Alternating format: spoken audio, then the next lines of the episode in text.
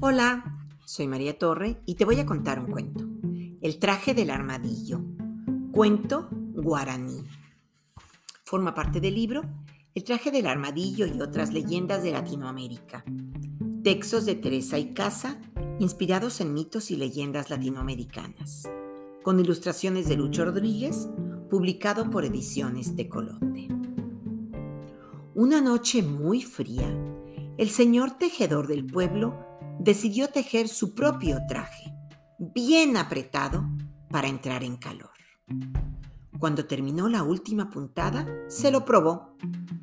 Como no cupo dentro del tejido, plegó los brazos y las piernas. Se hizo chiquito, chiquito y se quedó dormido. Por la mañana ya era un armadillo bajo su caparazón, del que solo se le asomaban las cuatro patitas. Y, colorín colorado, este cuento se ha acabado.